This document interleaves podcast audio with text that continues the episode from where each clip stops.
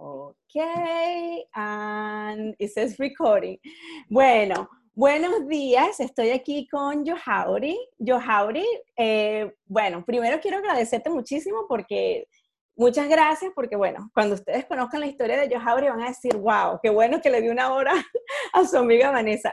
Johauri, cuénteme, yo quiero primero contar a la gente cómo yo te conocí. Tú eras mi vecina, vivíamos en Los Naranjos, en esa bella Caracas. Eh, en los, en los 90, por decirlo así, y éramos vecinas, y bueno, después yo me fui de Venezuela y después nos reconectamos otra vez eh, en el 2018, cuando veo en mi teléfono y digo, ¡Ah, Dios mío, es Johauri, y allí, bueno, habían pasado, imagínate, la última vez que yo te había visto, yo tenía 17 años, y tú estabas, sí, yo creo que estamos graduándonos de, del bachillerato y todo eso. Y bueno, hoy día quiero que Johauri hable de su historia, quiero que Johauri nos cuente un poquito del síndrome de Down y quiero darte ahorita eh, la palabra. Cuéntanos, Johauri, ¿quién es Johauri? Vamos a empezar por allí.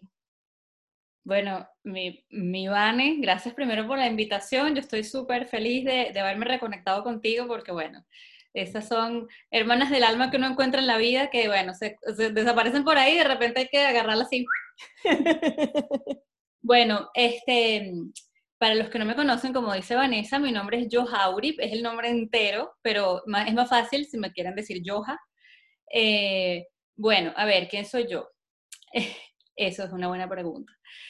Eh, soy eh, una mamá, soy una persona, un alma aquí en una búsqueda espiritual, eh, en búsqueda de, de, conocer mis propios talentos para compartirlos con el mundo.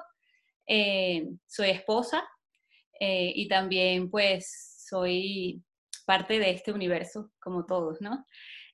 bueno, tengo dos hijos, dos chicos, dos, dos, niños. Mi primer hijo tiene cinco años, se llama Gabriel, le decimos Gabo, y mi segundo niñito se llama Jerónimo, le decimos Mou y tiene un añito. ¿Por qué le dices Mo, Yo, ¿Por qué de, Jerónimo a Mo? Se lo puso Gabo. Gabo se lo puso. Ah, ah, ok, ok, perfecto. Continúa, continúa. Entonces, bueno, este, Gabo es mi hijo mayor y tiene síndrome de Down. Eh, bueno, ha sido una experiencia sumamente hermosa tenerlo a él como, como mi hijo, ¿no? Mi gran maestro. Eh, que no sé, ¿qué te quieres que te, o sea, sobre el síndrome de Down en general, bueno, tengo muchas cosas bonitas que decir. La vida siempre a uno lo está preparando eh, para todos los eventos que vienen luego. en el presente muchas veces uno no sabe por qué está pasando lo que está pasando. Y luego cuando uno ve atrás dice, con razón. Em, yo estaba viviendo en Caracas, ahorita vivo en Estados Unidos, estaba viviendo en Caracas con, siendo vecina de, de, la, de la eh, y allá em, tuve la oportunidad de trabajar en un colegio que se llama El Hipopótamo, mi casita de colores, donde em, em, la filosofía de ellos es educar, educar con cariño. Y ellos, este, es un colegio de inclusión donde hay, están, van niños con eh, niños neurotípicos, ¿ok? Y niños con síndrome de Down. Y todos tienen la experiencia juntos en un aula eh, con profesores y, amiguitos y todo eh, trabajando en... ¡Wow! Entonces, bueno, tuve la, la oportunidad de ser teacher, era la maestra de inglés, y fue mi primer contacto con niños con síndrome de Down y con varios también que tenían autismo. Yo antes de esa experiencia no sabía nada. Y bueno, cuando... Yo abrí una pregunta. ¿Cuántos niños tú tenías eh, que estabas, ¿cómo se llama?, a tu cargo, por ponerlo así, cuando estabas trabajando con ellos? Bueno, máximo en un aula son como alrededor de 20 niñitos, creo, y este, 20 niñitos regulares, y se puede tener uno o dos máximos con síndrome de Down. Entonces, eh, tenía niños eh, regulares y en mi, clase llegué a tener dos niñitos con síndrome de Down, dos niñas. ¿Y cómo, eh, se, cómo interactuaban, por ejemplo, las niñas con, con, dime otra vez ese término que me encantó, neuro, ¿cómo lo dijiste? Dímelo otra vez. neurotípicos. Neurotípicos, ¿cómo, cómo, cómo se trataban? ¿Cómo era la, la rutina? O sea, ¿cómo, ¿cómo, hacías para poder tener a, dos niños con diferentes necesidades, por ponerlo así, en, en una aula? Mira, primero, este, ahí yo empecé a ver, ¿verdad? Eh, empecé a sentir que cada ser humano somos como un jardín, ¿verdad? Un jardín lleno de flores.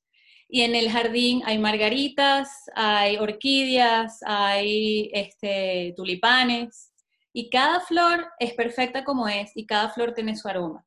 Y en un jardín pueden estar todas esas flores juntas. Para mí esa es la verdadera diversidad, ¿no? O sea, primero la naturaleza nos enseña esa hermosura. Es verdad cuando estaba en el salón con todos, con todos mis niñitos, eh, pues tú empiezas a ver flores de distintos olores, de distintos colores, todos unidos, ¿verdad? Entonces, este, eh, partiendo de eso, también si vamos al término de síndrome de Down, y, y, algunas personas lo pueden ver o puede estar catalogado como una este, disability, como una discapacidad, yo a lo mejor personas van a decir, ay, no, no, no estoy de acuerdo contigo, está bien, pero este, yo no creo en la discapacidad, eh, en, absoluto. La palabra discapacidad siento que le resta fuerza a una persona. Es, horrible, eh, de verdad que es una palabra muy fuerte, es muy fuerte, es, muy como explícita, esto es lo que eres. Exacto, si tú a un niño con una condición diferente le dices que él es un niño discapacitado, entonces de una vez le estás quitando eh, fuerza de, lo que el talento que tiene, porque para mí cada ser humano tiene la habilidad y la capacidad de desarrollar y expresar su talento tal y como es en este mundo, en esta creación, como todo el mundo. Sí, ¿verdad? Sí, sí, sí.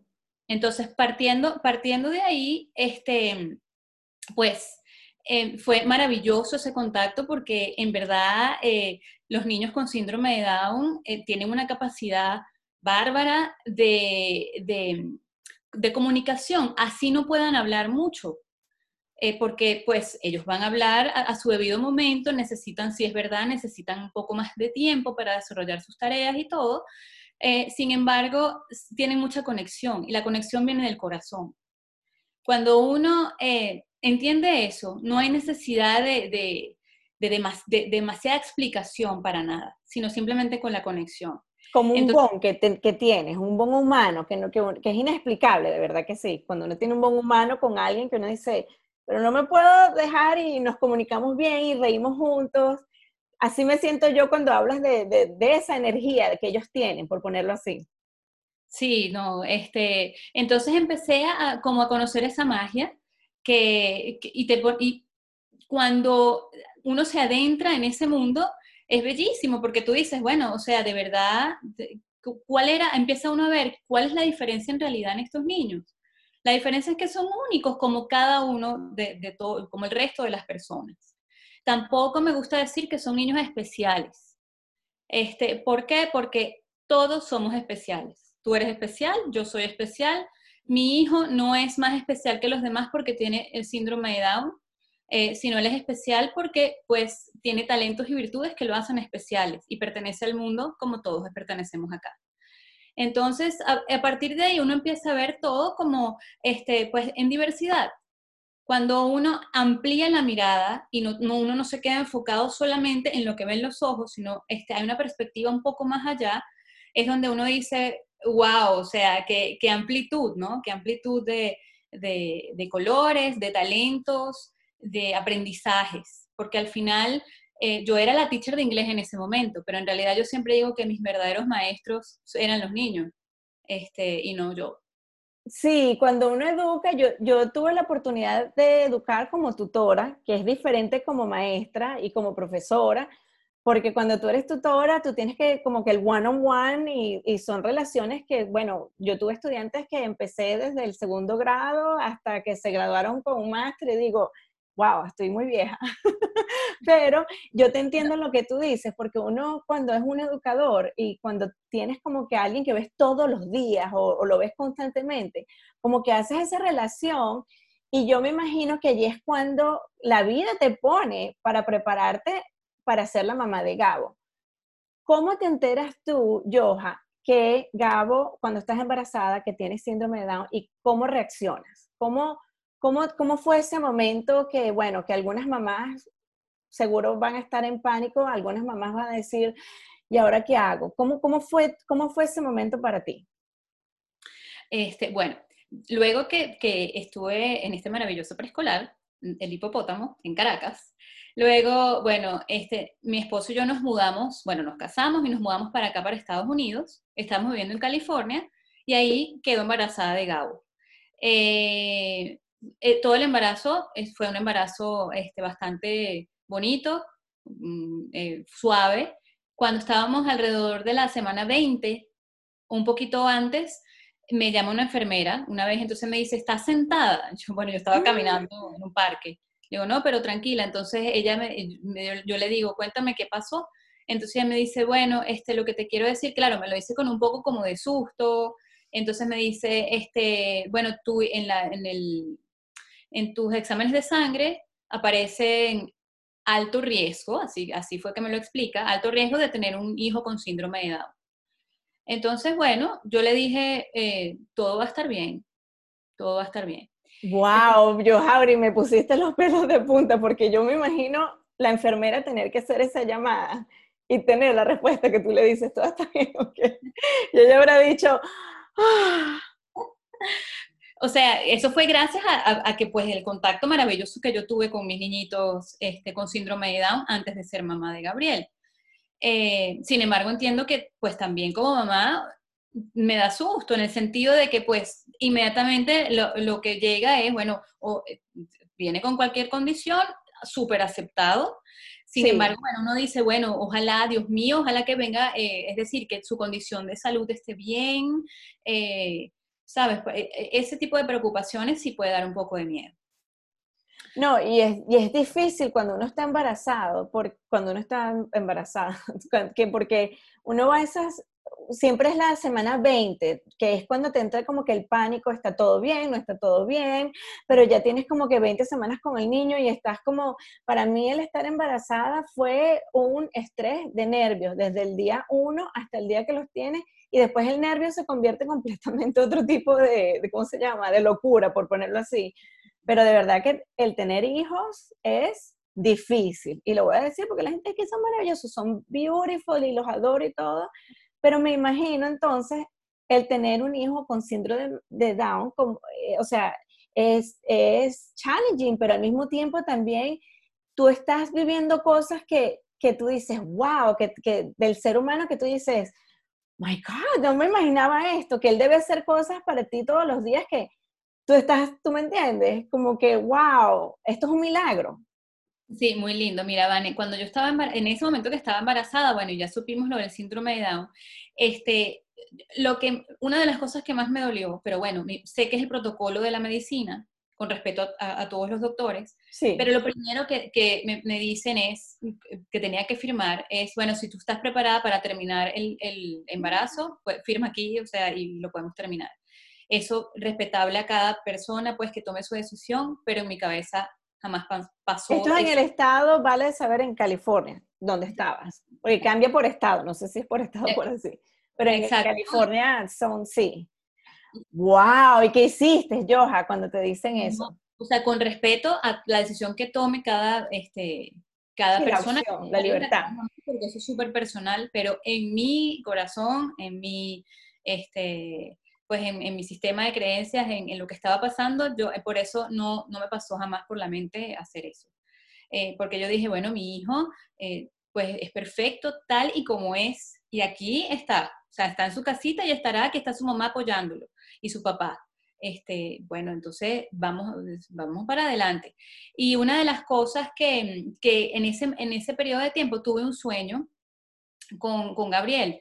Y entonces este, soñé que él era un hombre ya como de 30 años, blanco, así como es él, blanco, eh, con el cabello eh, así. Muy parecido a su papá. Para, lo que no, para los que no estén viendo a Yohauri ahorita, pues si están escuchando esto, Yohauri tiene unos ojos hermosos, verdes, o a veces grises, dependiendo del humor de ella, y es blanca y con el pelo strawberry, no sé cómo decirlo en español, pero como eh, bello, bello. Y es, este, bueno, los que vean esta entrevista en YouTube van a decir, tiene ese aura de ángel, por ponerlo así. Gabo se parece más a su papá. Este, bueno. se llama? Pelo negro, pero blanquito sí, sí. Pero es así, blanco, blanco leche tipo la mamá. O sea, sí, blanco leche, bueno. Este, bueno, entonces soñé con él y resulta que en el sueño él me dijo que, em, que la finalidad de vivir en familias es, el, es el, el aprendizaje mutuo que se tiene en cada uno de los miembros de la familia. Entonces él dijo, mamá, yo voy a aprender de ti como tú vas a aprender de mí y al igual papá va a aprender de mí como yo voy a aprender de él. Esa es la finalidad de la familia, aprender cada uno y evolucionar dentro, somos núcleos pequeños dentro de este gran colectivo. Yo sueño esto y, bueno, ya cualquier tipo de duda, de miedo o de cualquier cosa o pensamiento que yo estaba teniendo, si, si había, ya, eh, eso fue una eh, verificación de que, es bellísimo, ¿me entiendes? Que es bellísimo la eh, verificación de, ser mamá, de que estamos conectados y también siento yo, es mi filosofía de verlo, que antes de, nacer, pues nosotros como almas hacemos acuerdos eh, de almas, valga la redundancia, para trabajar y evolucionar lo que tenemos que hacer aquí en la Tierra. Entonces, si ya era un acuerdo previo, si estamos ya todos eh, bueno, estamos aquí trabajando en equipo y justamente para ser mejores, para evolucionar y, bueno, para eh, conocer el amor, el amor en todas sus facetas, eso es más, lo más bonito. Wow, Joja, tus palabras son, bueno, no, quien, quien no haya tenido la piel de gallina en estas palabras no tiene alma. Pero te voy a decir, a mí me encanta, y voy a poner tu Instagram eh, en la pantalla. Eh, Johauri tiene un Instagram y tú pones fotos e interacciones con Gabo. Y la primera interacción que tuviste, que yo vi, fue cuando él estaba caminando, que él tenía como que las, no sé cómo se dice eso en español, como de walker. Eh, bueno, las muletas para...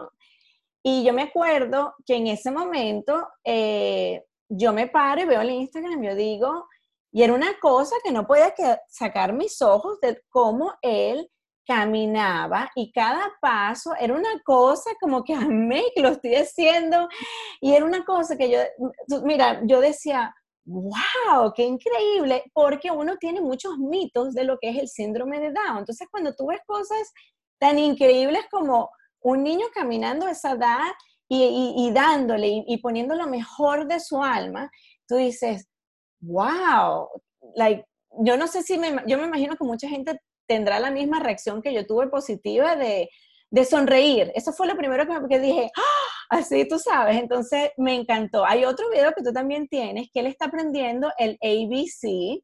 Y, siempre con una sonrisa, siempre. Eso es una cosa de que siempre que, siempre que él está, o siempre está sonriendo, ¿sabes? Que, bueno, que obviamente todos los niños obviamente sonríen, pero yo pienso que los niños con síndrome de Down cuando se sonríen es otra, una, como una energía, tú sabes, tan inocente, que, que bueno, que cuando yo veo ese video me, y bueno, ojalá que la gente vea esos videos porque de verdad que vale la pena. Son bellísimos de ver el milagro de la vida, por ponerlo así.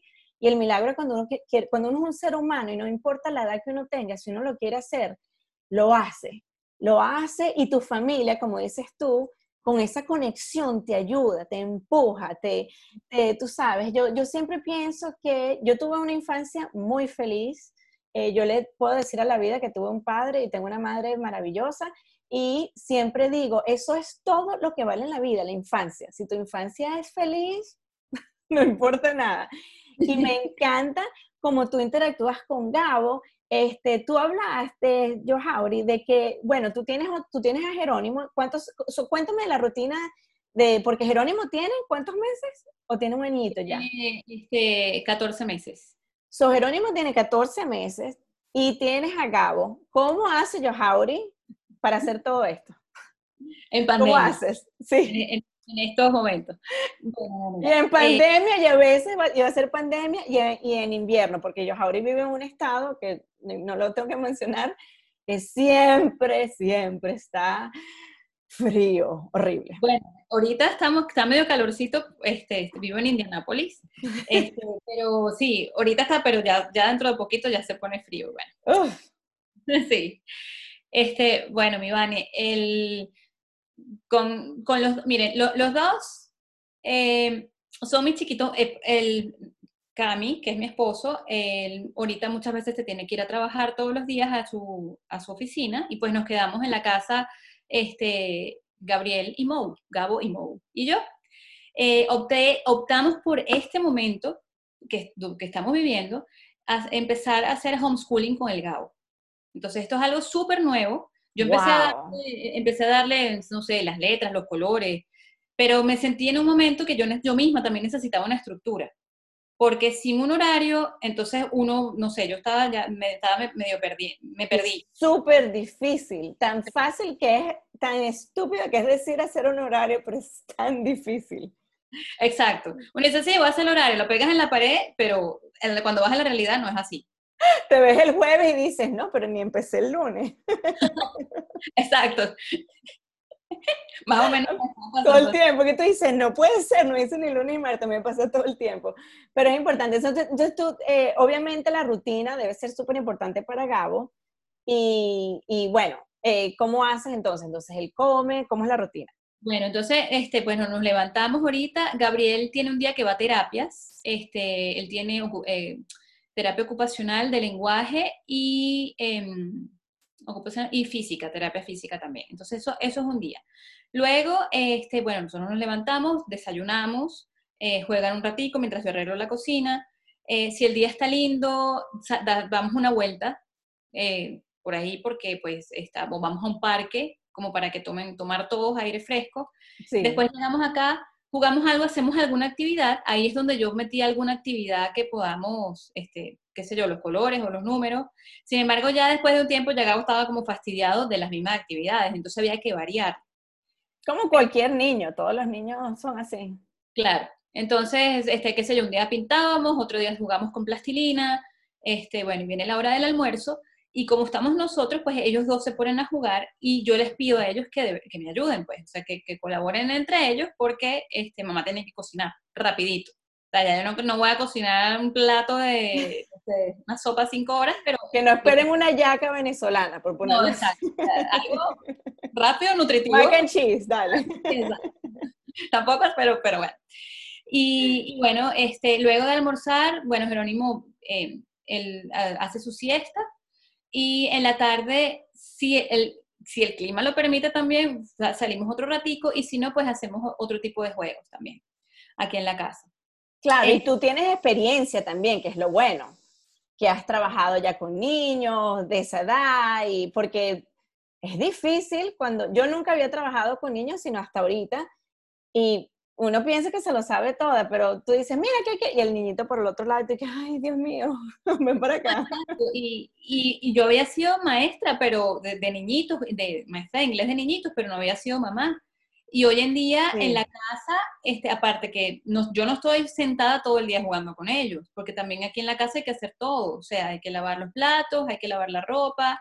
Entonces Gabriel me ha ayudado también a ese tipo de cosas cuando él me ve haciendo, por ejemplo, colocando la ropa dentro de la lavadora, yo le digo que necesito ayuda, porque se me queda viendo y él me, quiere que ayudarme. Entonces, bueno, entre los dos metemos la ropa en la lavadora, por ejemplo. Entonces, ese tipo de cosas cotidianas me va metiendo la mano, cosa que este, a él también le, gusta mucho ayudar. Qué eh, lindo, Joja, porque uno nunca piensa de, decirle, mañana voy a agarrar a ver o le decir, ven para acá, porque uno nunca piensa hacer ese tipo de cosas rutinarias que son tan lindas hacerlas con los hijos a esta edad, porque cuando ya crecen ya, tú sabes, es diferente. Pero me encanta eso que, que acabas de decir, que él, que él te ayuda en eso, en la ropa y eso, porque son cosas importantes de la vida que uno tiene que aprender y uno no piensa en eso. Me encanta. O sea, no, no es que todo el tiempo, no es que yo, Gabriel, por favor, o sea, tampoco es que el militar. Pero sí que pues sepa que, y él está abierto a ayudar, eh, y el igual el hermanito, Jerónimo, desde pequeñito, estamos, estamos eh, sacamos unos juguetes y, todos tenemos que ayudar a recoger.